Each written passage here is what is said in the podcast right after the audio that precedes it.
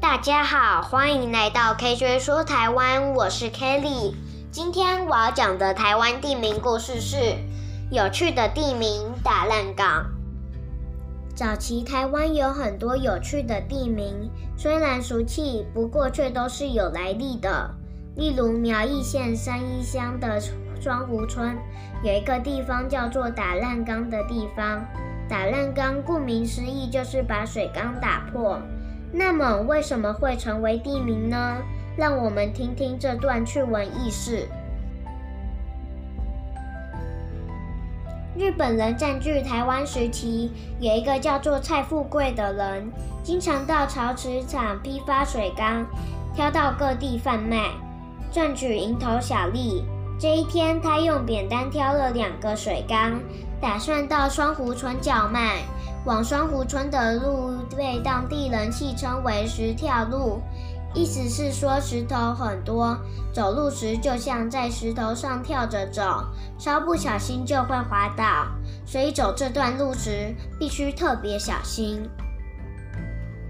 当蔡富贵挑着两个大水缸来到石跳路，已经满头大汗，他望着前方高低不平的道路，不禁埋怨起来：双湖村的村民真懒惰。为什么不把路面弄平坦，出入也方便些？其实并不是双湖村的村民懒惰，这条石跳路是村民的精心杰作，目的是防止盗匪来打劫。因为盗匪的目的就是要抢劫财物，所以会选择比较容易得手，而且可以顺利逃跑的路径。看到这么难走的道路，盗匪就会知难而退了。蔡富贵休息片刻后，终于打起精神上路。他小心翼翼地走着，经过一个弯道时，突然看到两个穿军服的日本军人迎面走来。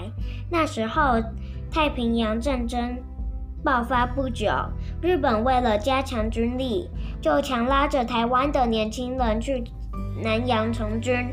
这两个日本军人就是出来抓年轻人的。看到蔡富贵，立刻大声喊着：“站住，不要跑！”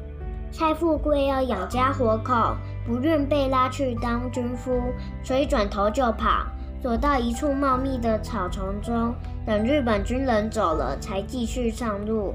蔡富贵担心日本军人会回头找他，因此不时地回头张望。忽然，他踢到一块大石头，身体往前倾，肩上挑着两个大水缸，一个掉落到边坡下，发出“吭”的一声。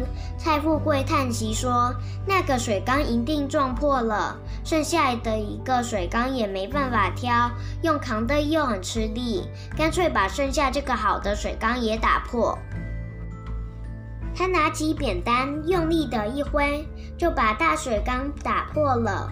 他正要回家，忽然看到掉落边坡的那个大水缸好像完好如初，便走到边坡下查看。那个大水缸果然毫发无伤。蔡富贵懊恼极了：“我怎么那么糊涂？为什么不先下来查看呢？”蔡富贵一气之下，扁担一挥，把这个大水缸也打破了，然后气恼地走回家。邻居见他一脸不高兴的模样，关心地问：“富贵，发生了什么事？你怎么满脸不高兴？”蔡富贵就把这个事情经过说了一遍。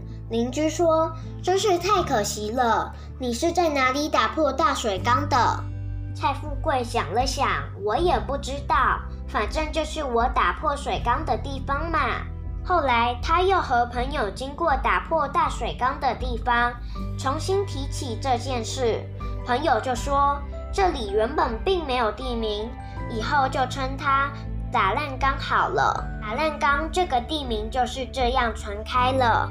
如果喜欢我们今天说的故事，请关注我们的频道，并订阅分享。KJ 说台湾，我们下次见，拜拜。